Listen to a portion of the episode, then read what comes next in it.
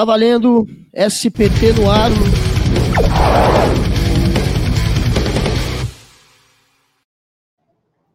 Eu sempre dou esse milho de começar a falar e depois vem a vinheta, mas enfim, agora está valendo. É o SPT, sem politiquês, o seu podcast comigo, Guga Noblar, Carlito Neto, o historiador, e hoje nós temos um galanzão aqui. O cara é um galã, é lindo. Ele fala que é um galã feio, vocês conhecem, porque ele tem muita moral já no YouTube. Então a galera que tá vendo que tá, que tá vendo, né, que não tá ouvindo, mas que tá vendo esse podcast pelo YouTube, provavelmente já seguiu o canal dele, ou segue, ou conhece, que é o meu querido Helder Maldonado.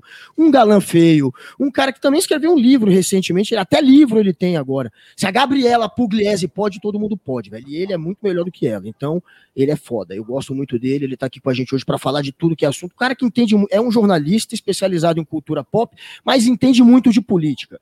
Querido Carlito, Faça a sua entrada, irmão. Ah, eu vou falar como diz o Helder, né? Fala, seu mal diagramado. Seja bem-vindo aqui ao nosso podcast. Só para avisar o público que tá tendo esse probleminha na hora que a gente vai começar a live, porque o nosso produtor é Bolsominho, Léo. Então ele fica sabotando às vezes a gente de propósito. Mas seja bem-vindo, Helder, esse papo nosso aqui. A gente vai falar sobre política, vai falar sobre o primo do Carluxo, se puder, porque a gente já sabe que o Galãs Feios está impedido de falar do primo só do Carluxo, e evidentemente que não pode faltar ele, o herói templário do século XXI paulistano, o Paulinho Cogos. Então vamos falar claro. um pouco sobre tudo isso aqui hoje. Fala aí, boa noite, Carlito, boa noite, Guga, obrigado pelo convite aí, cara, é um prazer estar falando com vocês. E ó, antes de, de começar, eu queria parabenizar o trabalho de vocês dois, porque quanto mais canais a gente tiver abordando política sem terraplanismo é importante, seja a direita, seja a esquerda, mas o importante, cara, é ter uma galera que traz a discussão séria, mesmo que essa discussão séria seja cheia de humor, que nem é no nosso canal, mas que não fique no, na fake news, no terraplanismo, no, na, na loucura, sabe? Porque durante muito tempo foi isso que dominou aqui o YouTube, mas ainda bem que deu para dar uma uma superada naquele momento sombrio aqui dessa plataforma e hoje as coisas estão muito melhores. Graças muito ao Galãs Feios, ao Carlito, ao Henri Bugalho, ao Meteoro Brasil. Cara, se for citar na real, eu vou ter que citar tanta gente que está fazendo um trabalho realmente de combater a desinformação olavista da extrema-direita que tomou conta das redes sociais e da internet, mas que agora tem sim é, conteúdo para bater de frente com eles. Há alguns anos já tem essa galera na linha de frente. E o Galãs Feio, sem dúvida nenhuma, é, faz esse trabalho muito bem feito. Os caras, eles dois são muito fodas mesmo. Eu, e eu já acompanho há muito tempo e tive, inclusive, o prazer de ser entrevistado por eles bem no início do canal. Eles ainda estavam ali nas casas, na casa dos. chegando nos 100 mil, tinham cento e poucos mil seguidores, agora eles já estão grandões ainda maiores do que já estavam naquela época. E, e, se você não conhece o nosso canal, falando nisso, assinem aqui, se inscrevam, etc. Né? Façam parte desse, do SPT, o podcast favorito da minha mãe e da mãe do Carlito, mas vai ser o favorito de, do Brasil também, se vocês ajudarem a fazer esse canal crescer. E agora vamos ao nosso papo com o nosso querido Helder, já que a gente está atrasadão. Galera, desculpem o atraso. Vamos para cima então, Carlito. Helder, vamos começar falando de quê? De Lula, né, velho? E agora? Vamos, né, cara? Estava desesperançoso. Eu tô ligado que você estava achando que ia dar Bolsonaro. Agora, com o Lula no páreo, você acha que vai dar Bolsonaro? A polarização vai favorecer? Ou o Lula é um cara que amedronta, que pode realmente, quem sabe, vencer mais uma vez? Cara, dois fatores, dois fatores fizeram muita gente mudar de opinião sobre essa vantagem que o Bolsonaro teria em 2022. Foi, novamente, o agravamento da pandemia, e aí você está tendo agora imagens de pessoas morrendo em fila de UTI, está tendo novamente aqueles enterros que ninguém pode ir no velório, aqueles enterros em massa. Eu moro perto do cemitério da Vila Formosa, que é o segundo maior cemitério do mundo, e ali tá estão cavando cova dia e noite para colocar a galera. Você tem isso, né? Você tem isso que é um combo junto com crise econômica, falta de grana, desemprego, e você tem sim o ressurgimento do Lula dando uma chacoalhada no cenário político, cara. Deu uma chacoalhada. A terceira via começa a falar, pô, o que, que eu vou fazer também? Quem que eu vou apresentar? a, a direita, a direita que não é direita bolsonarista, também pensando em que quadro coloca na rua aí. E aí você vê também nas pesquisas que foram feitas nos últimos dias que o Lula, sem a. depois da decisão do Faquin, ele cresce. Com ele recuperando os direitos políticos dele, ele cresce, claro que cresce, cara. Aquilo ali é uma é um fenômeno político, goste-se ou não, da mesma maneira que Bolsonaro é um fenômeno político, goste-se ou não. Embora Bolsonaro venha de uma conjuntura totalmente diferente, não teve um partido por trás, não teve toda uma história de formar uma base ligada a, a forças sindicais, a movimentos sociais. Foi um negócio mais espontâneo com internet e aquele sentimento de identificação dos fracassados, né? Mesmo que não seja fracassado de fato, mas aquela do, do, do que o Marx, do que no marxismo se chama de lumpen, né? O lumpen proletariado, que nem necessariamente precisa ser pobre. É o cara que não, não, não tem educação, o cara que não tem é, acesso a, a, bens culturais. É o, às vezes você tem menos grana que esse cara. A gente tem menos grana que esse cara. Mas esse cara se identificou no Bolsonaro, no Bolsonaro, entendeu? É o grande fazendeiro de interior. Eu trabalhei muito tempo com sertanejo, quando eu trabalhava com música. Eu trabalhei, você falou cultura pop, é, é, de fato é, mas é mais focado em música meu trabalho, né? Foi mais focado em música. Então, viajei muito Brasil, viajei muito interior. E você vê, cara, esse cara, é, porra, velho, fazendeiro, é o maluco da, da, da, da, da Silverado lá em Araçatuba, tá ligado? Tem grana pra caralho, mas, mano, tem cultura nenhuma. E cultura não tô falando, cara, o cara, cara escutar Tchaikovsky, sabe, ver filme do Ingmar Bergman. Não, não tem nem o mínimo, assim. Esse cara aí se identificou mesmo, é isso aí, porra, não sei o quê,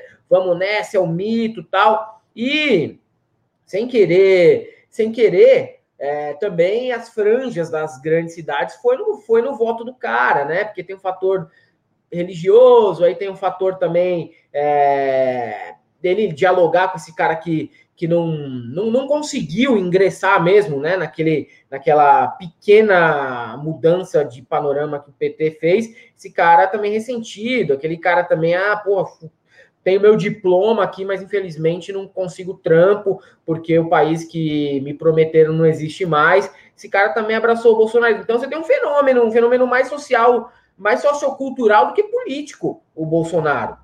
Tanto que ele não consegue formar o próprio partido, tanto que ano que vem ele não vai fazer tanto deputado quanto fez em 2018, é, mas é um fenômeno sociocultural. E aqueles 15, 20% dele, que são fanáticos, vão estar tá lá, cara, vão estar tá lá. Mas ele está em queda livre. É devagar essa queda, ele está em queda livre. Custou caro para o cara ficar negando que a pandemia era séria. Aí vem o Lula, faz o discurso na sede dos metalúrgicos São Bernardo. E o que acontece? No mesmo dia, horas depois, ele coloca máscara, coloca máscara. O Lula pautou, o Lula está habitando o triplex vazio, que é a cabeça do Bolsonaro de graça, sem pagar aluguel, velho. Sem pagar aluguel. Ele está habitando ali desde terça-feira, assim, a mente do Bolsonaro. O Bolsonaro está em choque desde terça-feira. Você pode ter certeza. Hoje, o Eduardo Bananinha lá coloca: nossa arma agora é a vacina se entregou. Se entregou primeiro porque é burro. E segundo, porque também. mas é verdade. E segundo, é. porque, porque também o cara cai em contradição, porque é verdade. Agora é vacina.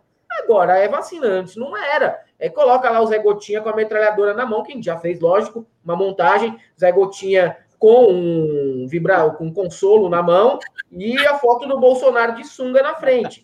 Porra, vai, né? Caras os cara politizaram o Zé Gotinha, que é suprapartidário, como diria o Lula, Zé Gotinha suprapartidário, que já é um elemento ali meio dúbio, né? Se jogar o Zé Gotinha lá na, nos Estados Unidos, cara, isso aí é um membro da KKK recém-chudo, né?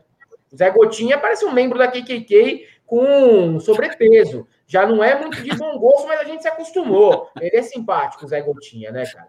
Mas aí é isso, né? Eu acho que todos esses fatores juntos com certeza abalaram o Bolsonaro aí. Mas o ideal, que eu vejo muita gente falar, não, vamos pensar então numa terceira via para tirar o Lula. Cara, o ideal é pensar na terceira via para tirar o Bolsonaro. O ideal é um segundo turno sem o Bolsonaro. O ideal é esse, cara. O ideal é esse. O problema não é o Lula, o problema é o Bolsonaro ir para o segundo turno de novo. Eu acho que esse pensamento já está errado. Nem interessa se é o PSDB, se é o DEM. Cara, vamos pensar nessa hipótese, não na hipótese, ah, vamos como a gente vai fazer para tirar o Lula? Não, como vai fazer para tirar o Bolsonaro? O problema não é o Lula, o problema é o Bolsonaro, cara.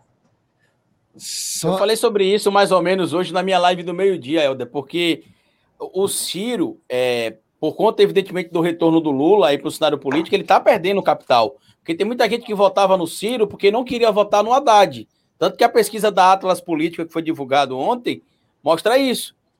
Quando o Ciro, o Lula aparece na pesquisa, por exemplo, o Ciro, o Boulos e o Dino perdem votos. E outros candidatos de direita também, como o próprio Moro, o Mandetta, o Huck e o Dória. Quando o Lula entra no cenário, o cenário muda completamente. Quando ele sai, a gente tem ali a ascensão do, do Ciro, a gente tem um crescimento um pouco maior do Guilherme Boulos, e por muitas vezes eu critiquei a postura do Ciro nesse sentido de que ele precisa entender que se ele atacar o PT, ele vai estar atacando o Lula, a Glaze, o Lula petista, o fanático pelo Lula, o fanático pela Glaze e o militante.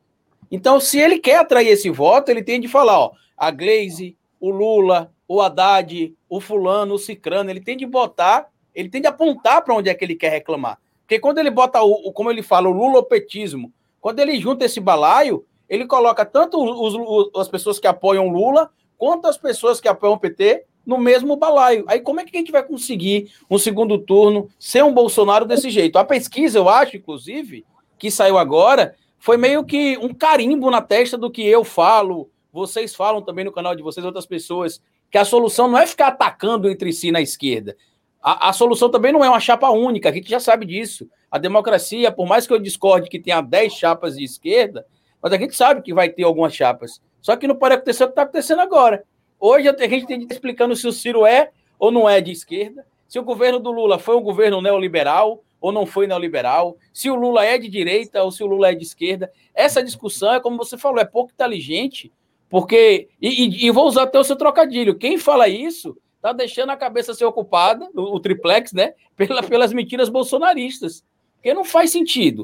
Você tem o Bolsonaro que tem três filhos sequelados, né? O primeiro, que é primo de um primo só né? Ele não é parente de ninguém, além do primo dele lá, o, o senhor Léo Índio. O outro é o ladrão e vacilão. E o outro, a gente descobriu por que, que o Bolsonaro estava tanto tempo sem usar máscara. Porque as máscaras estavam no rabo do Eduardo Porque Bolsonaro. As...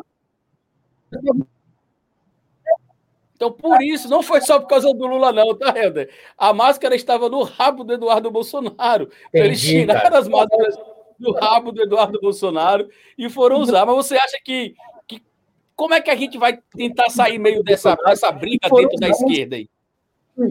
Olha, cara, é, até vendo aqui um comentário do coach de esquerda que está sempre com a gente também, tá em vários canais aí, que ele faz um elogio que é muito importante é, sobre o Carlito, que é primeiro convencer a pessoa de votar. Porque essa história antipolítica que veio com a Lava Jato é, você você tira, né? Você Aproveitar e fazer a propaganda aqui do meu livro, é. Bora Votar. Tá disponível, tá, gente? Na Amazon e no site da Cotter.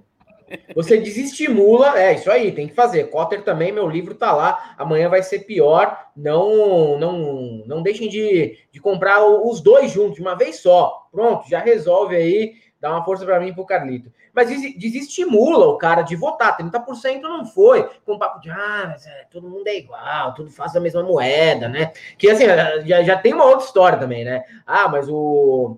É, tá fazendo polarização com o Bolsonaro. Isso aí é obrigação de quem tiver no jogo democrático fazer polarização com o Bolsonaro.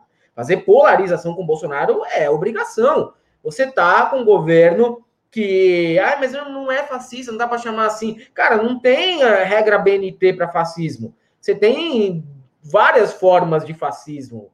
Você tem ele aplicado de várias maneiras, não precisa ter regra, entendeu? O cara, ele é um, um cara que flerta em grande parte das pautas com fascismo mesmo. Então tem que fazer mesmo esse tipo de posicionamento aí independe também de, de posicionamento ideológico, né, cara? Mas o, é, essas, essas declarações do Ciro, eu realmente acho que não, não fazem sentido, não, não, não são necessárias, na minha visão, né, cara? Eu acho o Ciro um ótimo quadro, um cara super preparado, um cara inteligente, um cara que eu admiro, mas que se perde muitas vezes no próprio discurso. Ele perde muito, se perde muito no próprio discurso, e eu acho que ele tem alvos errados. Para mim, o alvo dele não deveria ser o PT, o alvo dele deveria ser superar o bolsonarismo, superar esse tipo de projeto. Então, dito isso, só para complementar aqui, é, se a gente for comparar programas, programas são bons, programas do PT em 2018 e o programa do Ciro é, eram programas bons. E provavelmente o PT sempre apresentou programas muito bons também, né? E o, e o bom de a gente já ter tido governo de esquerda é o seguinte: programa bom todo mundo sabe apresentar, cara. Para pôr na prática, com o tipo de política que a gente tem, é um pouco mais difícil. Quando eu vejo lá a galera do PDT, ah, é PND, PND, PND, vote Ciro, PND, não sei o quê. Mas não é muito bonito na teoria. Da mesma maneira que o PT vai trazer um programa bonito, o pessoal vai trazer um programa maravilhoso, só que na prática a nossa política tem seus limites, tem suas limitações. É bonito no discurso. Eu não estou falando que o projeto é ruim, o livro é ótimo, mas assim, vamos, vamos voltar ao mundo real, vamos sair aí do, do, de dentro das páginas do livro e voltar ao mundo real, tem limites no que dá para pôr ali. Eu acho que o grande problema do PDT vai ser.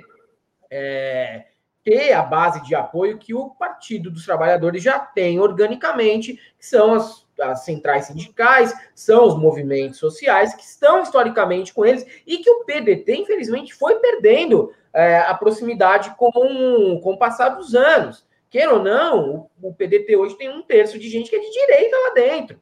Ah, mas o PT também estava ali com Meirelles. Eu sei disso. Foi um governo social liberal. Ninguém está negando isso. Ninguém está negando que o PT fez conciliação para governar com a direita. E isso é que eu estou te falando. Na hora de governar é uma coisa. Agora, quando você tem inimigos dentro do partido, você também dificulta o seu trabalho. Você pode ver como que vota o PDT na Câmara. Então, eu acho que isso é um nó que o Ciro precisa desatar dentro de casa já. O Ciro tem que desatar esse nó dentro da casa dele. Entendeu? Mas de programas, cara, eu acho que com certeza, não, não tenho dúvida nenhuma, vão ser programas infinitamente superiores aos do Bolsonaro. E eu acredito que vem ainda com outras preocupações que a gente tem de 2018 para cá, cara, que é principalmente levada em consideração o meio ambiente. As últimas pandemias que a gente teve foi foram todas por conta desse descuido completo com a questão alimentar, com a questão do meio ambiente, que a gente está nessas também, né? O Ciro Gomes, ele, ele quer comprar briga com o PT. Ele já falou duas vezes nas últimas duas semanas que para derrotar o Bolsonaro, ele vai precisar derrotar o PT antes. Ele não contava com a praticamente confirmação, confirmação pelo menos provisória, porque se puder, se, se for elegível até, até o dia da eleição, ele vai ser candidato, da candidatura do Lula. Nem o, nem o Bolsonaro. O Bolsonaro, de fato, ele quer polarizar com o PT, mas ele teme a força do presidente Lula. Todos temem, ninguém subestima o Lula. O, o PT venceu quatro eleições e chegou em, no segundo turno de todas as eleições desde a redemocratização, desde 89, em todas. Agora, com o Lula no páreo, é até lógico pensar que ele vai desidratar a candidatura tanto do Ciro quanto de qualquer outro nome da esquerda. Mesmo que a esquerda saia fragmentada, o Lula deve acabar virando o foco de votos dos, dos eleitores da esquerda. Então, é, ele vai puxar voto, ele provavelmente vai puxar voto do Ciro, que ainda está muito grande, ainda está perto dos 10%, e é, ele vai impedir que outros nomes possam surgir. É, e no fim, se a esquerda fragmentar um pouco, mesmo assim, o Lula vai concentrar a maior parte dos votos. Já se o centro se fragmentar um pouco, talvez isso seja sim positivo, porque a verdade é que Mandetta, Luciano Huck, é, João Dória, qualquer outro nome desses à esquerda, Eduardo Leite, é, eles tomam voto do Bolsonaro, eles não tomam voto do Lula. O Lula não vai perder voto para a direita. Então, a direita, nesse momento, do jeito que está se construindo o xadrez político para o ano que vem, está muito pior para o Bolsonaro. O Sim. Bolsonaro uma crise sanitária, uma crise de saúde gigantesca que a culpa principal é dele e que está trazendo uma consequência econômica gigantesca e que tem muita gente agora perdendo parente, inclusive bolsominions agora a favor da vacina, e ele deixou a gente no final da fila. Fora isso, o auxílio emergencial dele é é, é mínimo, 44 bilhões. Isso vai durar quatro meses. Então, enfim, é, olhando como está se construindo esse cenário, você é, concorda com essa avaliação que eu estou fazendo? Você acha que o Lula já está no segundo turno? E estando no segundo turno, você, o que, que vai decidir a próxima eleição entre o Lula e o Bolsonaro? É quem tiver menos, é o anti-bolsonarismo, quem tiver com mais rejeição, quem tiver mais odiado, é o que vai perder a próxima eleição? Então, cara, eu, eu sempre apostei que o PT já estava no segundo turno, mesmo com Haddad. Muito difícil o PT ficar fora do segundo turno, e não adianta fazer uma frente ampla ou fazer uma coligação com vários partidos, porque o PSDB na eleição passada estava com milhares de partidos lá e não deu 4%. O PT estava com o PCdoB e o PROS, que é um negócio que nem existe, e foi para o segundo turno, entendeu? O PSL também. Estava com o PRTB lá, não sei o quê, e foi para o segundo turno também. Então, é, essas co as coligações não são garantia de nada, assim, não é uma garantia de nada. Na, na história, dá para ver que não é é, um, algo que garante né, uma, uma vitória. Mas se o Lula tiver mesmo com os direitos políticos até o ano que vem, ele vai para o segundo turno. Eu acho que eu acho que diferencia é a, a, comparação simples de como era a tua vida no governo Lula, porque você já tem o exemplo, né? O que, o que dificulta a questão do Ciro é que você não tem um exemplo. Ah, mas pô, lá no Ceará, no, em Sobral, não sei o quê, mas é um outro, é, faz muito tempo, é um negócio regional, não tem comparação. O cara foi presidente. Quando você compara, fala, porra, na época do Lula você tinha um país crescendo, você tinha uma, uma, uma renda melhor, você tinha um menor desemprego, você tinha uma, um país muito mais é, preparado para enfrentar não só as intempéries econômicas, como também agora que a gente está vivendo, de pandemia, que inclusive a gente teve ali problemas sanitários parecidos e a gente superou rápido, sem esse auê todo, né? Claro que não, não vou comparar, é óbvio que o coronavírus é muito pior do que a gente passou ali, mas teve, teve é, uma vontade de resolver, agora tem sabotagem por trás. Então, essa é a grande diferença. Na comparação, na comparação, não existe, não existe o que falar o Lula vai sair muito em vantagem nesse sentido. Se tiver ali a parte da publicidade fazendo essas comparações, cara, ele sai ganhando de lavada. Porque o governo Bolsonaro, quem ganhou no governo do Bolsonaro? Da classe média alta para baixo, quem ganhou? Ninguém ganhou, cara. Ninguém ganhou. É, é, é o que eu tô falando, é engenheiro no Uber, é jornalista desempregado, entendeu? É gente não conseguindo recolocação no mercado de trabalho, é administrador de empresa fazendo bico na 99, não menosprezando nada desses trampos, mas é porque o cara tem um diploma, ele preferia estar tá trabalhando com ensino com o que ele conseguiu no ensino superior e não está conseguindo. Então você tem a comparação básica aí, né? Ó, a gente tem tem o que mostrar aqui. Tem fora ali questão de corrupção, que houve mesmo dentro do governo do PT, ninguém está negando isso daqui, houve mesmo, mas você tem resultados, né, cara? É tipo técnico de futebol. Você vai contratar que técnico? Aquele técnico que a carreira dele inteira foi de derrota para o seu time, ou quem vai levar vantagem? Aquele que tem o que mostrar, mesmo que eventualmente ali fez um esqueminha para colocar um jogador dele no meio, colocou o filho como assistente técnico. Não é uma insinuação com o Tite, entendeu? Não é, não é. Mas vale, entendeu? Você prefere o Mano Menezes ou o Tite na seleção? Faz a pergunta aí para o público. O que vocês preferem? Né? É verdade. Agora, antes do Carlito falar, só para não sair desse ponto, o PT, ele de fato é, segue muito forte, né? Também, apesar de ter ido mal na eleição passada, nas últimas duas eleições, ele ainda é um partido que tem ali também uns 20% tranquilamente. Ele consegue uns 20% para o candidato a presidente, sendo o Lula ainda mais. É, mas o PT ele está muito fraco hoje nas cidades mais pobres, que antes eram é, municípios que estavam na mão do PT. Então, o PT, é, uma das discussões do PT agora é essa: é, o, é, o enfraquecimento do PT em municípios é, pequenos, em municípios com 20, 30 mil habitantes, que tinham prefeitos petistas e que não tem mais, e que hoje, basicamente, a influência nesses, nesses municípios se dá é, a partir das igrejas evangélicas. A influência evangélica é muito forte e o voto evangélico ainda é o que sustenta boa parte da popularidade do Bolsonaro. Do Bolsonaro, o que sustenta ele hoje é playboy riquinho, que ainda é bolsominion, ele tem muito agente do sul e do sudeste com grana que é bolsonarista, e gente pobre que é evangélica, e gente humilde também, e que também é rica, mas enfim, os evangélicos em todos os seus estratos ainda são, na sua maioria, bolsonaristas. Então, e claro, a galera mais radical, assim, gente em todo o país tem 10% ou perto de 10%, 5, 5 a 10%, né? Até 15%, dependendo do país, de gente que é realmente extremista, extrema direita. Normal, então, é claro normal. É, é, triste, mas é normal. É. Mas o que, que, você acha, cara, dos evangélicos? Porque a gente sabe que tirar esses noiado extrema-direita do bolsonarismo não vai tirar.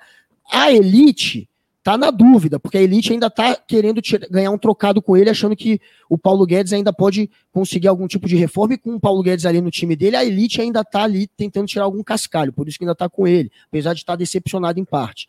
Mas e os evangélicos, cara, que também já foram muito mais petistas antigamente, né? É, eles é difícil fazer um trabalho né, de, de base com o evangélico e, e, tentar de novo furar essa bolha e conseguir convencer os evangélicos a mudar de lado, né? Ó, oh, cara, né, essa, essa perda de, de prefeituras que principalmente rolou aí em 2020 é uma perda de prefeituras que afeta todos os partidos de esquerda. O PSB também, vamos colocar todo mundo aí no balaio. Ah, mas ele me deu muito cara de direita dentro. Vamos colocar no balaio os caras que estão ali é, historicamente como esquerda, PSB, PDT, PT, PCdoB. Pessoal não dá para colocar porque nunca teve força em prefeitura. O negócio deles é mais no legislativo, né? Por enquanto. Então você coloca ali, todo mundo perdeu. O PCdoB foi para 80 prefeitos, o PSB perde um, mais de um terço dos prefeitos, o PDT não perdeu tanto, mas perdeu uma, bastante vereador, né? Perdeu, mas perdeu também prefeito e, e perdeu vereador. O PT também perde, perdeu. A questão é a seguinte: é, historicamente, nas prefeituras, a esquerda só começa a ganhar a prefeitura historicamente quando o PT está no poder. Ali bomba de prefeitura, quando o PT está no poder. Por quê? Porque o PT estava do lado também do MDB, estava do lado de partidos que têm muito é, penetração né, nos municípios, então teve muito é, o apoio dos caras ali, né, do, do, dos grandes coronéis da região, apoiando o PT, ora apoiava um outro partido de esquerda que também estava no governo, como o PDT, e aí você tinha ali uma, um crescimento de, de um crescimento exponencial. Se você pegar, dá um, mano, assim, um gráfico subindo, né, é, durante o governo PT. E tem outra coisa, nessa época também teve muito cara que estava lá no MDB, no PP, não sei aonde, e ia e se filiava ao PT. O cara não era de esquerda, nada, não tinha nenhum vínculo histórico com, com o partido e tal, se filiava no PT. Muito, aconteceu muito isso no PDT, por isso que o PDT também entrou nessa situação aí, né, de ter muita gente de direita dentro, aconteceu muito com o PDT. Os caras entravam porque era a crista da onda, cara. Tem oportunista em todo canto. Aí quando acaba, né, começa a minguar o PT, e dá para jogar aí uns oito anos, que é o início da queda do PT, os caras saem também. É que não existe um estudo histórico disso, assim. Mas se você pegar, um desses caras que, opa, o barco tá fazendo água, e aquele cara não é um petista histórico nem nada, o cara vai lá, vai pro Avante, vai para qualquer lugar, cara. Esses caras não têm fidelidade nenhuma. Eles vão para qualquer lugar. Onde tiver o sucesso no momento, eles vão embora, né? Então, isso é um fenômeno que rolou. De fato, rolou. E, queira ou não, cara, o pouco que a gente conseguiu de, de esquerda no, no Brasil é, é Brizola e Lula, cara. Assim, não tem mais nada. É, a gente é uma minoria. Infelizmente, a gente é uma minoria. Quando falar, ah, mas vai conciliar de novo. Se for para voltar para o poder, só vai voltar se for assim. Não tem, não teve, não teve. Não teve mais nada, além dos esforços de Brizola e Lula. Teve lá o Jango e tal, mas tô dizendo de forma mais, né, é, massiva, foram os dois e acabou. O Lula é, teve ainda uma, um sucesso muito maior nesse sentido. Mas foram os dois, foram os dois. Então, já começa por aí, a gente já não tem é, isso. E, e, voto em pequena cidade, cara, não é um voto ideológico, é um voto pragmático. O cara vota no sujeito que vai dar uma, um trampo para ele na prefeitura, dirigir ambulância. Eu sei porque eu tenho família no, no, no, no interior, cara. Meu tio Meu tio é motorista de prefeitura. Pô, tem cidade só tem, só tem, só tem trampo em prefeitura, mano. Ou você trampa na prefeitura ou na roça. Acabou. Acabou. E você acha que uma pessoa que tá aí, às vezes, nessas, de cargo comissionado de prefeitura, o cara tá votando, para ser pragmático, a família inteira dele tá votando para manutenção do trampo do cara na prefeitura. Então, o Brasil é um bagulho complicadíssimo, velho. É complicadíssimo. A gente, a gente fica aqui nos grandes centros e a gente fica, é, mas aqui é diferente. É diferente é diferente. Mas mesmo assim, o cara que está lá na, trabalhando na subprefeitura de São Miguel, que não sei o que, que é evangélico e conseguiu o trampo por causa que um vereador evangélico arranjou para ele, ele vai fazer a família inteira dele votar no cara lá, mesmo não sendo evangélico, entendeu? Tem isso também, tem isso. Agora, o voto evangélico depende muito das lideranças. Já tiveram do lado do Lula, já tiveram do lado da Dilma, já tiveram do lado do Bolsonaro, e vão, por enquanto continuam. É que, é que assim, comportamento, comportamentalmente, comportamentalmente, eles se identificam mais com o Bolsonaro. Vamos combinar que tem uma identificação maior, uma identificação até de projeto muito maior, né? De ser reacionário, de ser contra os valores, é, os, o, de, ser contra, de ser a favor dos valores da família, quem sabe que não é, mas eles pregam isso daí, né? Gostam tanto de família que tem duas logo de uma vez. E, e destruir também, destruir o Brasil sociocultural como a gente imagina, como a gente imagina o Brasil, como a gente conhece o Brasil. E isso já foi, já foi realizado em partes, tá? Você pega lá música dos anos 70 e 80, você tem muita menção à religião afro, a entidades do candomblé, da umbanda, todos cantores de MPB e honestas. Você não tem mais isso, assim. Já ficou meio tabu, entendeu? É, essa parte, assim, essa, essa parte da sociabilidade à brasileira. Por quê? Porque essa sociabilidade à brasileira, embora todos eles também participem dela, é um tabu, né? Para a parte comportamental do conservador. Porra, que isso, pô, brasileiro, brasileiro gosta muito de festa, de putaria, gosta muito de beber, gosta muito de troca de casais, brasileiro gosta muito de sair com travesti. É que tudo isso tem na nossa sociedade, cara. Não é à toa que é o país que mais busca travesti no Xvideo, entendeu? E aí é isso, cara. E isso é o Brasil, velho. Só que aí o pessoal prefere ficar naquela ficar na, na, naquela hipocrisia. Não, olha só, isso é a favor da família, não sei o quê. Mas não tem como, cara. O Brasil não é isso. Só que eles tentam minar toda essa toda essa questão de sociabilidade, de cultura, de sexualidade do brasileiro, de infidelidade, deslealdade. Porque é isso, cara. É, o Brasil é, tem esse histórico. Ah, pô, adoraria que as famílias fossem mais funcionais, mas não são. Eu adoraria que o país é, mesmo para as pessoas trans, entendeu? Desse outra oportunidade que não fosse prostituir, claro. A gente adoraria que fosse muito mais humano essa questão aí. Mas o Brasil tem tudo isso, velho. Tem todas essas baixarias, tem todas essas, essas deslealdades, infidelidades, mentiras é, que são escondidas embaixo de sete chaves que é, esses conservadores de goela, né, como diz o Ciro, de gogó, eles tentam aí minar para fingir que a gente vai viver num talibã evangélico. Agora, a parte boa é que isso não, não, não, tem como no Brasil, cara. Tanto que a gente já tem evangélico não praticante, tem evangélico que trai, e não precisa. Ah, eu nunca vi. Porra, lógico que viu. A filha lá do Valdemiro traindo com o ex a irmã.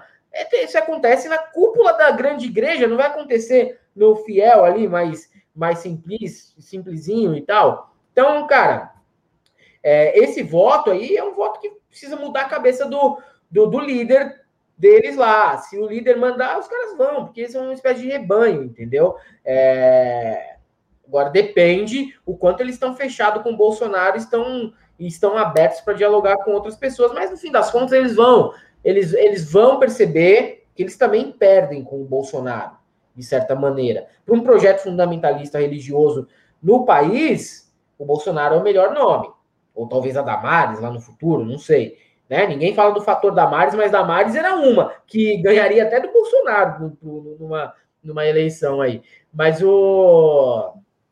Agora, nessas de tipo, vamos manter aqui as igrejas e o cara que quer ir pra putaria vai, e o meu fiel que quer passar três meses cheirando pó e voltar aqui para a igreja pode voltar. aí se, se aceitar que o Brasil é isso aí mesmo, aí eles vão ter que abrir mão do bolsonarismo e vão ter que abraçar a gente que, que entende de Brasil de uma maneira mais ampla, né? Tem a visão que não seja tão é, estreita como a do Bolsonaro. Você comentou uma coisa importante aí, Alder, que é essa questão das cidades interior, né? Que tem, às vezes, basicamente a prefeitura para poder empregar a população. É, Sergipe, que é o estado que eu vivo, é o menor estado da federação, tem cerca de 75 municípios. E aqui a gente vê esse pragmatismo que você falou em relação ao PSD e o próprio PSL com o PT ou outros partidos de esquerda.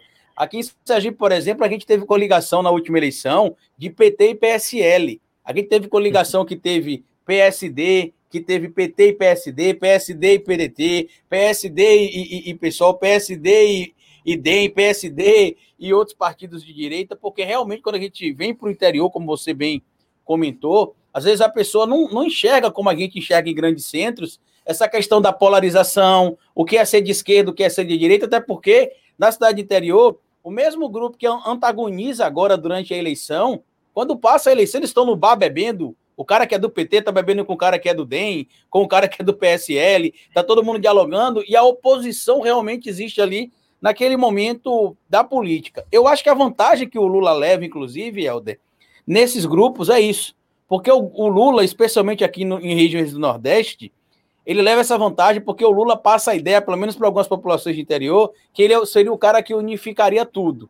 Porque ele, muita gente ainda tem a memória do Alencar ter sido do PL, um partido ali mais da direita, e o Alencar era um cara do mercado. Se o Lula conseguiu abraçar esses caras, esses caras entenderam o Lula, por que, que o Lula não vai conseguir dialogar de novo? Só que qual que é o problema? A gente não pode ficar a mercê, basicamente, da, arquiteta, da arquitetura política. A gente tem de se mobilizar. Eu tenho visto muita gente perguntando o que, é que a gente pode fazer agora. Na pandemia, a gente não pode ir para a rua protestar, o que, é que a gente pode fazer? Infelizmente, nesse momento, o que a gente pode fazer, basicamente, é denunciar, como você faz no canal Galas Feios, como eu faço, como o, o, o, o Guga faz. Denunciar também a PGR, que tem se tornado basicamente um empilhador de papel, ignora a maioria das coisas, mas a gente tem de fazer isso, porque muita gente às vezes cansa, é o e para. E eu acho que é isso que eles querem, eles querem nos, vencer pelo cansaço. Porque realmente não é fácil você ligar a TV e todo dia ter uma, uma bobagem lá falando e você ter de desconstruir aquilo. Há mais ou menos uns 15 dias atrás eu fiz um vídeo intitulado de Eu Precisava Falar Isso, eu não conseguia mais esconder isso, alguma coisa assim. Eu falava que eu tinha ficado muito mais sisudo ultimamente, de cara muito séria, tinha perdido um pouco do senso de humor por causa da situação que a gente está vivendo. É muita maluquice política, é gente morrendo. Você não tem como falar de política de uma maneira mais leve, como vocês falaram, como a gente falava, por exemplo, em 2018, até mesmo ali nos primeiros meses de 2019, a coisa ficou nefasta. E teve um comentário que uma pessoa fez lá, Helder, que achou que você também mudou de lá para cá, e eu estava assistindo os vídeos do Galãs Feios ultimamente, eu percebi também que você mudou um pouco. Eu queria que você comentasse se é também essa questão de que não dá para a gente estar tá sorrindo o tempo todo, ou mesmo fazendo piada, tentar mudar o semblante com a situação controversa que a gente está vivendo agora, política, econômica e de saúde também, nesse momento que a gente está tendo quase duas mil pessoas morrendo aí na média de mortes semanais, a média de morte diária a gente já ultrapassou os dois mil. Mas, enfim, é isso que tá, também está mudando um pouco a maneira do Helder Maldonado gravar os vídeos do Galã, que sempre foi mais descontraído, ele está um pouco mais sério por causa disso também? Ah, cara, é um, é um pouco, é um, assim, cara, assim, eu sempre falo, né, o Bez é muito mais melancólico do que eu, recebe as coisas de maneira mais sentimental e tal, e eu tenho essa pegada de receber e fazer a piada em cima e tirar uma onda e tirar uma com a cara de quem mandou, entendeu? Porque é, não, fico, não fico nessa de remoer, não. Mas é, é, cara, tem, tem, tem dias, né, que a gente não tá na, naquela pegada. De, e tem temas também que o humor ele tem que ser mais comedido, tem que ser mais pesado ali. Mas no geral também nunca fui de rir muito, não, né? Eu faço a piada de cara séria, né? Tem isso, pessoal, pô, o Helder não ri, tá falando uns bagulho engraçado, como é que não consegue consegue falar sem dar risada? Esse foi, sempre foi meu perfil de, de falar as coisas é, sem dar risada junto, né? Então não, não, mudei tanto nesse sentido, mas às vezes o assunto, o assunto exige uma maior seriedade, uma maior sobriedade, não dá para colocar a chacota exagerada em tudo, até porque fica forçado, né, cara? Assim, não dá para encaixar a piada em tudo também. Tudo, tudo, quase tudo. O brasileiro consegue colocar em quase tudo, mas em tudo não dá. Em tudo não dá. A gente tem esse talento, esse é um talento inato do brasileiro, né? Acontece um negócio agora, daqui cinco minutos tem 100 memes circulando no Twitter, 100 memes circulando no Facebook, 300 piadas, 400 trocadilhos. A gente é bom nisso, cara. A gente é bom nisso daí. Mas, às vezes a gente né? No, no, no, geral, acho que não mudei tanto, não. Eu acho que como a gente foi indo mais para política, a gente resolveu abordar de uma maneira é, mais, mais sólida e tal, com mais dados, com mais reflexões, com mais análises. Mas acho que não, cara. Eu eu sou meio chacoteiro, assim, não, não tô triste, triste eu tô pela situação, claro, mas eu não tô abalado, assim, nem, nem sofrendo por conta disso. Na verdade, eu uso é, é esse, essa tristeza, né, cara, é meio como uma força motriz para criar é, conteúdo para tentar sair dessa situação, tá ligado? Que é a arma que a gente tem agora, velho. É a arma que a gente tem agora. É fazer vídeo, é tentar conscientizar as pessoas, pegar aqui, ter uma fala que alguém vai jogar lá no grupo do Bolsonaro para parente dele lá, entendeu? É a arma que a gente tem agora, não tá dando ir pra rua, não tá dando para fazer muito mais que isso. Mas é é basicamente isso, Carlito, assim, no, no geral é isso, assim, a gente fica triste pela situação, mas não abalado a ponto de, de mudar, não, assim, o comportamento, não, acho que não, não chega a ser o caso, não é, a Sara, ela falou: boa noite, que legal, meus canais favoritos juntos, meus, meus canais favoritos juntos, ela colocou no plural. Eu espero que você esteja incluindo o meu canal também. Eu sei que você está citando o Carlito e o Helder, galãs feios, e o Carlito historiador. Eu também tenho um canal é bebê ainda, se comparado ao deles. Então, estou com 10 mil ainda, é um, é, e um vídeo só por semana, mas logo mais eu vou começar a fazer para mais vídeos por semana. Me sigam lá também e se inscrevam no podcast aqui do SPT, se inscrevam também no YouTube do SPT, se inscrevam nos dois, beleza? E claro, eu já sei que vocês seguem o meu querido Carlito e o meu querido Helder, que eles são gigantes. É, vocês falaram, a gente falou da, da, da Maris e do Zé Gotinho, eu acabei lembrando, cara. Eu sonhei, eu tuitei isso hoje, né? Eu tuitei que eu sonhei Tá lá no meu tweet. Eu sonhei que a gente estava vivendo uma ditadura, velho, e que a líder suprema era a Damares, velho. Eu tuitei isso hoje. Eu falei, meu irmão, tá, eu sonhei que a gente estava há décadas numa ditadura e a líder era, era a Damares, velho. Puta de um pesadelo. E, e, o Zé Gotinha, eu tuitei anteontem na madrugada, né, que o Zé Gotinha seria um ministro da saúde melhor do que o Pazuello, e quem curtiu esse tweet foi o Lula, velho. O Lula tava bem humorado na madrugada. Ele tá zoeiro. Ele curtiu, enfim. Ô, Guga, deixa, deixa eu mostrar um áudio aqui, já que você falou que você sonhou com a Damares, que eu recebi ontem dos meus amigos aqui também. Olha o áudio. Não sei se vai dar para ouvir bacana aí, ó. Deixa eu ver se vai dar para ouvir bem aqui. É um áudio que tá circulando em todas as redes sociais. Tô aqui deitado, fui dar um cochilinha para pôr no sonho e volta em Lula já. Eita ansiedade da porra. Não, quando eu, eu tava vendo a maquininha, quando eu apertei o 3, vocês acordei. Eu já tentar dormir de novo para votar nele.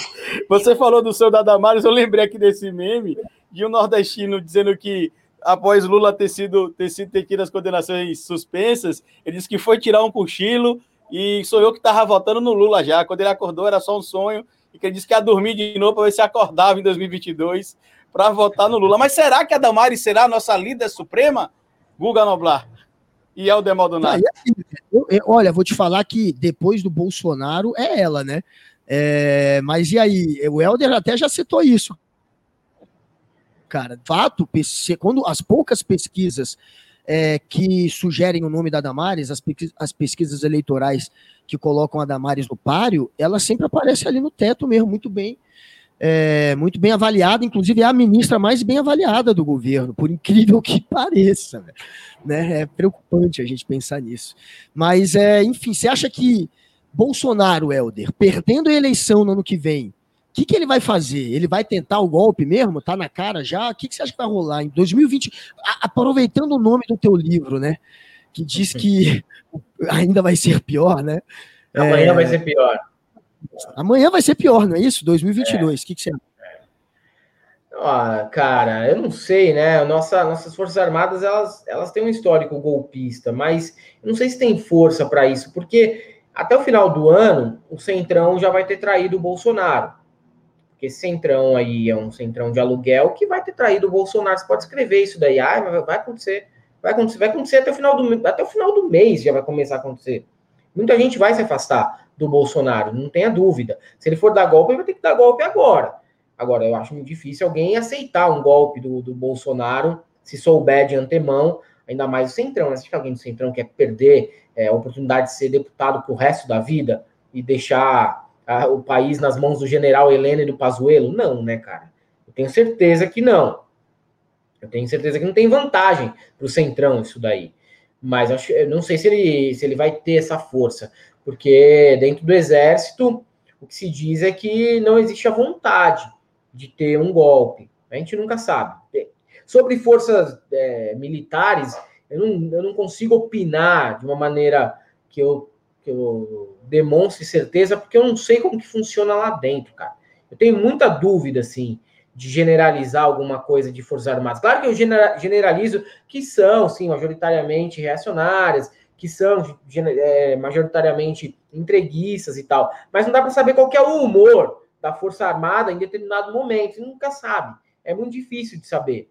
Muito mais difícil saber do que, de, do que forças políticas, né? Mas a Damares é verdade, cara. A Damares, ela é a ministra mais bem avaliada, mais bem seguida nas redes sociais, e ela tem toda essa penetração em rede em igreja.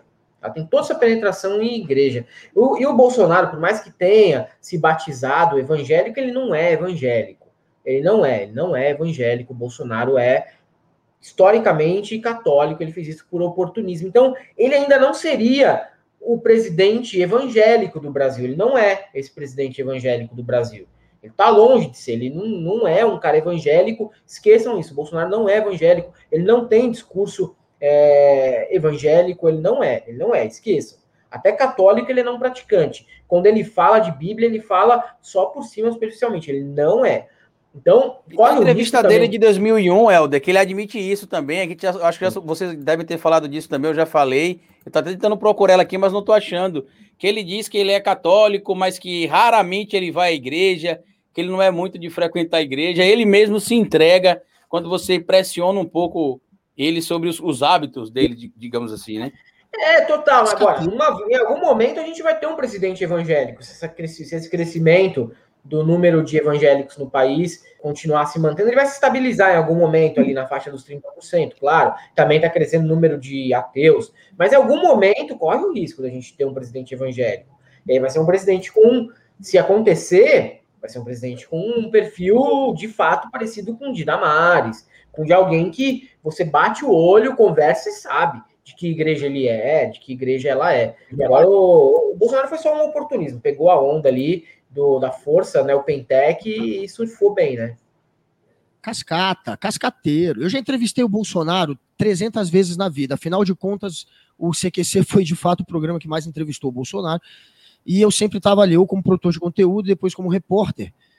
E eu vou te falar que, sei lá, se eu falei com o Bolsonaro 30 vezes, 40, que foi por aí na minha vida, nenhuma, nenhuma, zero, ele falou em Cristo, ele fez como ele passou a fazer depois da eleição, de ficar usando é, o, nome de Deus e, e de terminar ou orando ou de alguma maneira levantando o nome de Deus. Ele nunca, mas zero, nunca. Ele só fazia piada homofóbica, ficava tirando todo mundo de gay e ponto. Achava que era engraçadão, aquele tio do aquele tiozão com, com aquelas piadas homofóbicas chatas que ninguém mais via, ele ficava nessa ainda, e o gabinete dele todo rindo, ele fazia, era um, é que só tem homem, no gabinete dele, é é no gabinete quando ele era deputado federal, só tinha homem, né, e todos eles velhos, que de alguma maneira serviram a ditadura de alguma forma, a maioria deles, ou filhos de alguns desses amigos antigos do Bolsonaro de, da época da ditadura, enfim.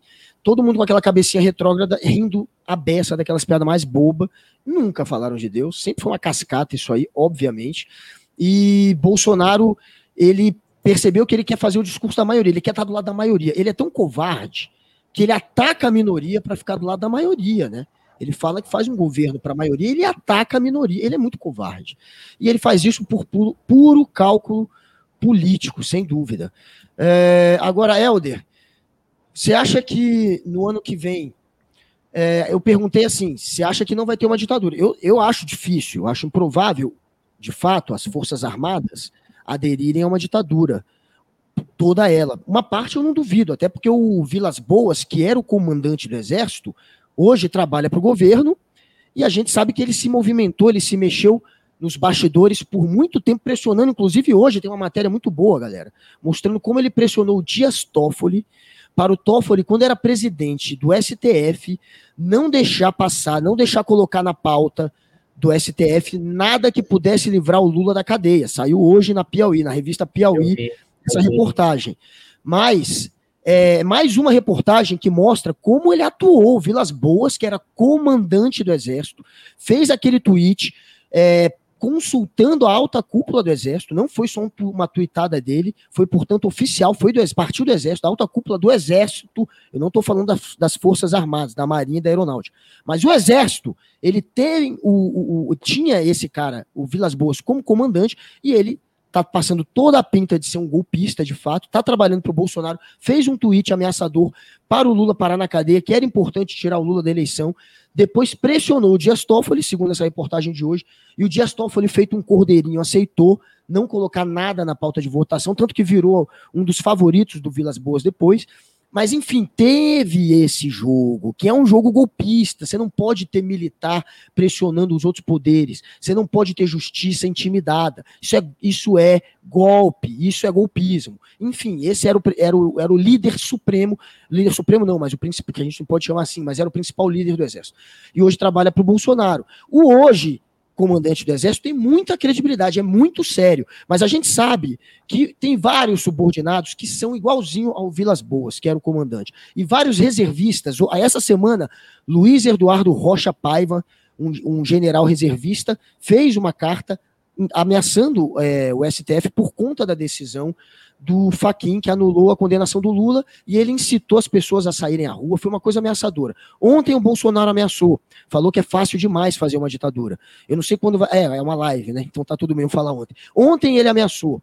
É, enfim, a gente sabe que está se construindo isso. Não sei se vai chegar lá, mas você não acha que no mínimo vai ter caos, vai ter milícia bolsonarista, ainda mais agora com essas armas que ele todo mundo agora pode ter um 600 munições e arma beça, né?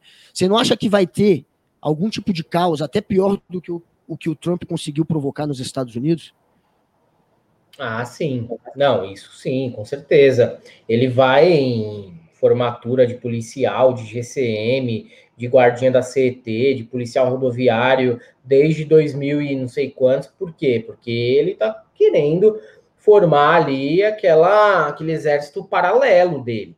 Porque o exército, de fato, fica meio dividido, né? Não, não sei, esse cara aí é meio esquisito, é meio palhaço, não vamos, não vamos embarcar completamente, não, né? Pelo menos as lideranças do exército. Os recrutas eu não sei, né, cara?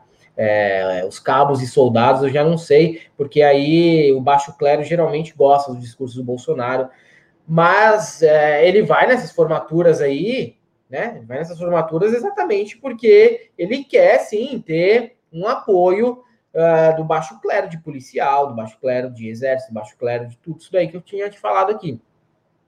Junto isso daí com milícia, junto isso daí com caminhoneiro, junto isso daí com é, outras pequenas áreas que ele é, conquistou, é, com certeza você tem ali uma boa, uma boa representação de sociedade para ser uma massa de manobra para tentar fazer um caos ali, enquanto ele é, é, destituído do poder, né?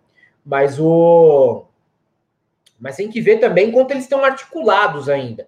Porque o que existe em paralelo também é a gente se desapontando, é a gente saindo do bolsonarismo. Eu estou infiltrado em vários grupos bolsonaristas do WhatsApp.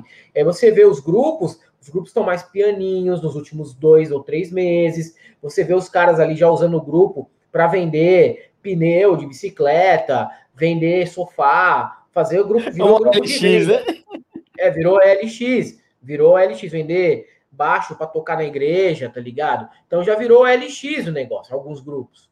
Já tem isso também. Tem uma debandada, cara. Tem uma debandada. E tem um, um eleitorado do Bolsonaro, que é um eleitorado, que é, é aquele eleitorado que, que varia, varia. O cara vota num ano no, no, no, Lula, no outro vota no Bolsonaro, depende, cara. Depende, assim. Então, eu acho que tem isso também, tem que ver qual que vai ser a força disso até lá. E agora você tem também com a PEC emergencial congelamento de salário de policiais. Isso aí perde uma base de apoio gigante, cara. Os caras podem continuar na alma deles sendo bolsonaristas, entendeu? Achando que é isso aí mesmo, tem que ter viado, tem que descer a porrada de viado. Se meu filho for viado, dou porrada nele, kit gay. Mas, porra, bicho, 15 anos de salário congelado, você colocar na conta aí inflação e mais desvalorização da nossa moeda, se o cara ganha 15 conto hoje, quando chegar daqui 15 anos, o, o valor do salário dele é de mil reais, mano. Ele não vai estar tá comprando mais nada, com, com alta de alimentos e tudo. Então, isso, isso vai pesar também no apoio que ele vai ter. Eu acho que aí, se isso for mantido, ele, ele meio que perde o principal apoio que poderia dar guarida a esse golpe. Ele está rompendo com quem daria guarida a esse golpe. O cara pode até votar nele por, por ódio ao PT, ódio às esquerdas, mas esse cara falar, ah, pô, eu não vou riscar minha vida, não, invadindo Brasília, é, formando um exército paramilitar pro mito, não, quero que se foda, cara. Tô aqui com um salário já defasado de dois anos, né? Quase, quando for a eleição. Esse cara não vai, não vai estar tá lá. Dá para sobreviver, Helder, é, bem, sendo um youtuber que aborda política? Você é um cara grande nesse meio. Já saindo um pouco assim, só da análise mesmo da política esse teu lado youtuber. É, vocês estão bem, velho? Vocês estão podendo viajar no fim do ano pro Caribe? Como é que tá, velho? Não, não, no Caribe, cara, né? A gente até gostaria muito de poder fazer uma viagem pro Caribe, mas não chega tanto. Mas dá para dá para sobreviver. Eu saí da Record, trabalhava na Record até agosto do ano passado. Fui demitido lá por causa que tinha. Não foi nada, nada em relação à política. Eu sempre gosto de frisar que se existe uma, um veículo de imprensa, pelo menos até a entrada do Augusto Nunes, que era muito democrático com os funcionários, para eles darem opinião sobre política nas redes sociais, é a Record, cara. Os caras nunca, nunca falavam nada sobre qualquer coisa que você postasse sobre política fora do seu ambiente de trabalho. Então, nisso aí a gente está tranquilo. A gente sabe que Guga já passou por emissoras, por vários lugares por aí, tem lugar que tem uma marcação cerrada, velho. Não era o caso da Record, não. Mas a gente, eu saí porque eu tava com um projeto da Galãs no UOL, e aí eles falaram, ah, tem conflito de interesse, melhor você sair fora, a gente paga tudo, pagar tudo, tudo bem, acabou. Foi até bom, depois entrou Augusto Nunes, não queria ter vivido essa experiência, não. Foi antes disso, que bom, ele entrou numa porta, saiu na outra, foi mais ou menos no mesmo momento. Não, dá. E aí é isso, rola, claro, dá, dá para tirar um salário aí do que eu também tirava lá na Record, né? Dá para viver, dá pra, tranquilo, velho. A gente tá levando sossegado, assim, e mas demorou, mas demorou, também não foi da noite pro dia, não. A gente ficou três, quatro anos produzindo vídeo, fazendo rede social sem ganhar um centavo, tá ligado? Ou ganhar para pagar hospedagem, site, pagar equipamento, melhoria de equipamento, pagar Uber para entrevistar os outros, aí pagava lá o lanchinho do cara que ia lá ser entrevistado no apartamento do Bess, nem quando você foi, pagava lá o, o petit four, o café. Foi isso, foi três, quatro anos ganhando zero reais. Zero reais, Foi isso mesmo, zero tô, reais. Eu tava no mesmo clube também, zero reais, até zero outubro reais. de 2018. Zero reais. É, zero reais, cara. Aí do ano passado para cá, aí sim, começou a pintar um pouquinho daqui, um pouquinho dali, faz um negócio aqui, vende um curso do, do brother aqui, tem o um Apoia-se, aí tem a visualização, muito, muita desmonetização, como o Carlito sempre reclama, muita desmonetização, então a gente sempre fala, oh, o apoio de vocês é essencial, é que a gente está passando o chapéu na rede social, mas que é verdade, tá ligado? É verdade. A gente, a gente às vezes tem um linguajar meio chulo, a gente admite. Também isso desmonetiza é, assuntos de golpes, de coisas que o, o, algoritmo entende que é desmonetizável, então a gente perde a monetização. Então é isso, né? Mas dá, cara, dá sim. Eu acho que num patamar do nosso, sim, já começa a, a dar para levar como atividade principal, sim. Mas é, é uma, uma vida como outra qualquer. Você acorda às 7 horas da manhã, vai parar às 5 horas da tarde, produz conteúdo todos os dias. Se não produzir conteúdo todo dia, não dá, entendeu? Chega no fim do mês, começa a se ver a diferença, tem que ter conteúdo todo dia, então é um trampo diário mesmo, normal. É, de final de semana, você tem que ficar ainda de olho em alguma coisinha, para ver se não passou nada, mas eu e o Bez a gente tenta não se auto auto-imolar em público por causa do trampo. A gente tem uma, uma, um combinado, né, de segunda a sexta tal. Mas dá, assim, é, é, difícil, leva um tempo, demora, você vai gastar mais do que ganhar durante um período, mas depois de um período começa a pingar assim.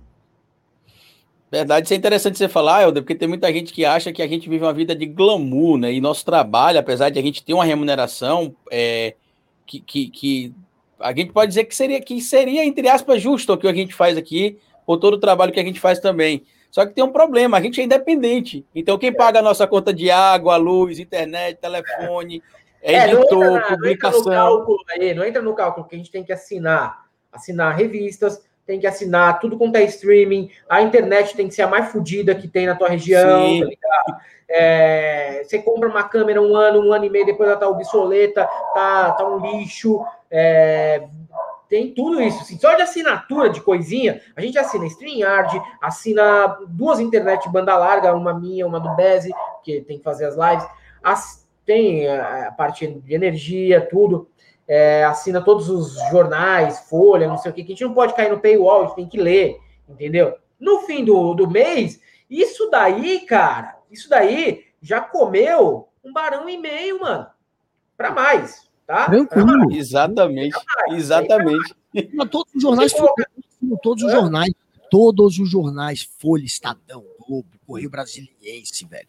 É, tudo que você pensar, revista. Aí Sim. tem é, duas internets. Aí tem os serviços de streaming também, né? Tem o Globoplay, por é. exemplo, que tem coisa que você não conseguiu ver no Jornal Nacional ou no Jornal Sim. da Globo, aí você vai ver depois a notícia. É muita coisa. É importante, eu, é importante a gente falar isso por conta disso. Eu também crio conteúdo, criei no YouTube conteúdo, Helder, 2015, 16, 17 e 18, sem tirar um real do YouTube. Meu primeiro pagamento do YouTube foi no final de, de 2018. E tem uma coisa que pouca gente sabe, sei se você vai rememorar isso, eu acho que eu fui um dos primeiros canais do, desse trabalho nosso aqui a compartilhar o conteúdo do Galãs Feios. Na época a gente estava procurando alguém que falasse de política de uma forma mais leve.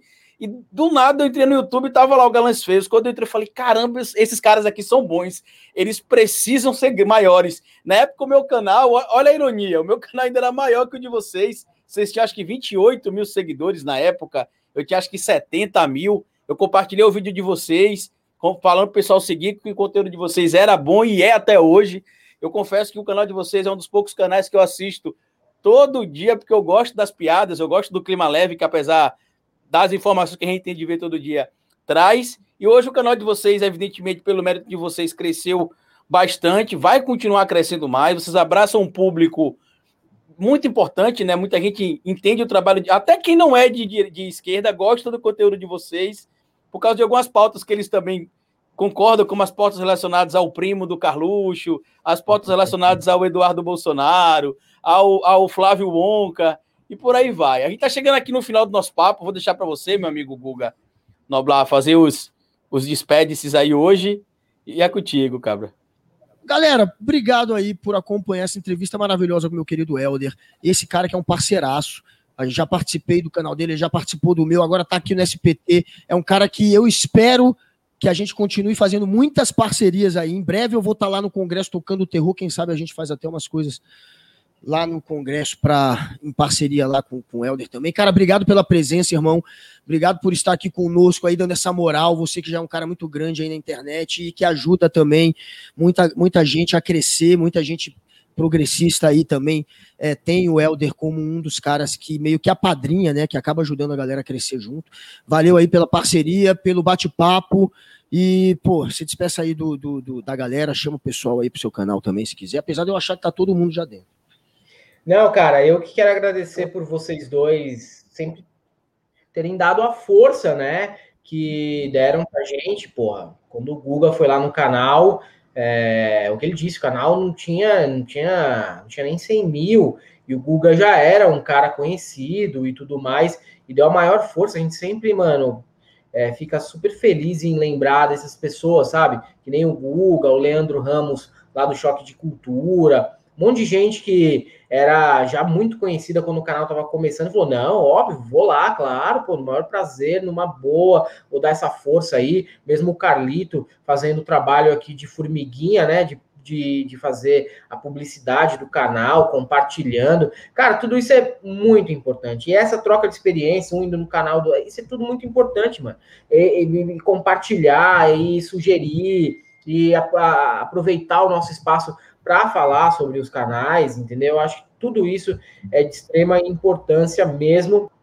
E é isso aí, cara. Eu quero agradecer e elogiar também o trabalho de vocês dois, que é dos trabalhos aqui que eu acompanho no, no YouTube. E a gente está bem munido agora de canais aqui, né? Canais bons, canais interessantes, canais que trazem as pessoas para debater também, pessoas às vezes que não, não concordam com a gente. Hoje mesmo o Reinaldo Azevedo estava no nosso canal, mas foi um papo interessante. A gente fez as perguntas que tinham que ser feitas, entendeu? Aí às vezes você vê uma galera meio uns PT Minion, uns Ciro Minion, que tem lá no meio lá.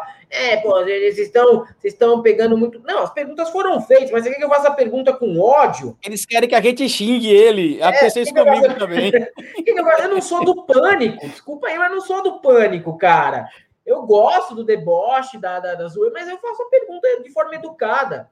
Eu sou jornalista, tá ligado? Eu faço a pergunta de forma educada. Aliás, um, um, acho que um dos talentos do jornalista é saber fazer todo tipo de pergunta de uma maneira que não soe ofensiva. Você, você tem que ter esse talento também. Você tem que ter esse talento, cara, de saber, né, dar cozinhada no, no entrevistado para ele ir se abrindo. Isso aí faz parte, mas às vezes tem gente que espera. É, mano, pensei que fosse ser, tipo. É, é muito. É muito é, cultura do, do, do, dos hangout, né? É a cultura dos hangout, achar que tá todo mundo numa arena. Porra, velho, não é assim que funciona, pelo menos não para mim. Eu sou jornalista e eu aprendi que você, você pergunta tudo, mas você pergunta com jeitinho, né?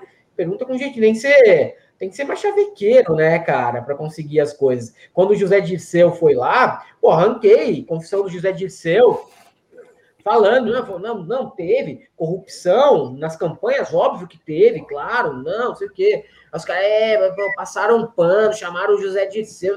Fala, as perguntas foram feitas, Alexandre Frota também. Bicho, eu, eu recebi o Alexandre Frota de uma maneira simpática, mas as perguntas foram feitas. Pô, pode faltar uma outra pergunta, claro. Mas as perguntas foram feitas, mas o cara queria que eu fosse o quê? Que eu brigasse com o Alexandre Frota. Estão muito mal acostumados, estão acostumados é, com pânico, entendeu? Estão acostumados com, com, com os hangouts do Olavo de Carvalho, com a galera. Não sou desse, não, não, não posso ficar fazer, promovendo baixaria, não. Lá no Pânico. Quando eu entrevistei o Ciro, foi assim mais ou menos também, é, Helder. Quando eu entrevistei o Ciro, quando eu entrevistei o, o Márcio França, quando eu entrevistei o Paulo Pimenta. Ah, você pegou muito leve, é porque eles querem que eu faça pergunta tipo: Ô seu safado, por que, que você esteve do lado de Fulano? E não pode não, ser assim, você tem que chegar e fazer é, pergunta é, de forma educada. É. O Helder tá com aquela imagem do dia que o Green Greenwald foi no pânico, é. por isso que ele tá. Covarde! Oh, você é covarde! É, mas tem, mas tem muito. Teve com o Haddad várias vezes, uns negócios assim, entendeu? É, não, tem treta lá, mas tem coisa. É, é porque o Guga tá no pânico. É, não, eu sei que o Guga tá no entendeu? pânico. Eu até fiquei meio assim de falar, mas, mas é que teve já muita treta no pânico, tá ligado? De, de assim, de, de ir lá fazer promo, de promover mesmo esses embates, assim, de, de de discutir, de tretar, tá ligado? Aí eu não gosto, mano, desse tipo de coisa, assim, de, ah, não, vamos, vamos trazer o cara aqui pra, mano, esculachar, tá ligado? Não precisa esculachar. Pergunta se o bagulho tem que perguntar e, e se o cara quiser responder, ele responde. Sim, sim, sim. É, o Reinaldo, eu quero ver essa, galera. Eu quero ver essa, deve ter ficado da hora. E o certo, assim, é, a maneira de conduzir uma entrevista para conseguir realmente tirar alguma coisa relevante algum conteúdo relevante é você fazer o cara se abrir. Você consegue fazer ele se abrir às vezes com provocação, é, mas mesmo Sim. quando você provoca, você tem que fazer de um jeito que você continue com as portas abertas, para depois o cara falar contigo. O CQC, a gente às vezes era um pouco debochado, mas não era, não era não era para bater boca, não rolava bate-boca com político. Uma vez ou outra aconteceu do político perder a cabeça, mas mesmo quando ele perdia a cabeça, aí assim o pânico também tenta fazer. É, o CQC tentava levar assim pro lado do deboche, ficava debochando o cara, já que ele tá acusando o golpe, você acaba debochando dele, mas sem dúvida, até esses programas que tentam ir pro limite ali do humor ou do deboche do jornalismo, precisam fazer isso é, deixando as portas abertas. E você tá com o Reinaldo, que é um cara, que é um jornalista, que que é um cara que é um democrata, que é um cara que não tem motivo para você achincalhar o cara. Uma coisa é você estar tá indo para cima, às vezes, de um político que você tem que tratar como se fosse uma charge, achincalhando o cara, debochando. Agora, o Reinaldo, velho, qual que é a lógica disso? Tem que debochar do Reinaldo. Então, assim, é, não faz o menor sentido esse tipo de pressão para virar um bate-boca, para virar uma luta ali com o cara, só porque você, só porque acham que de um lado tá um progressista e do outro um conservador, um liberal e um desenvolvimentista, não interessa, velho. É, o cara é um cara que tem currículo e que tem postura, velho. E que não, não é. E, tem, tem, e tem casos e casos, né? Você falou do CQC, a linha editorial do CQC era aquela, cara. É você chegar ali, dar uma, né, deixar uma, dar uma constrangida no cara, pegar ele despreparado para dar uma resposta, era a linha editorial, então você estava entregando o que era exigido, né? Que era exigido era aquilo ali, tava tá tudo certo, né? Tá tudo certo, mas eu acho que entrar nessa, nessa onda belicosa de trazer o cara e, e, e virar estilo é, aqueles debates do Olavo lá, né? Que, ah, porra, ou se não é, te, te desafio para um debate, que nem o Daniel Silveira fez comigo uma vez. Que debate, né? Vem debater no meu gabinete, eu vou destruir vocês na. Que, mano, sai fora, velho. Sai fora, mano. Agora, agora vai debater na cadeia, né, Daniel Silveira? Triste, né? Antes de a gente ir, deixa eu perguntar uma coisa que ia passar e eu, eu não posso esquecer.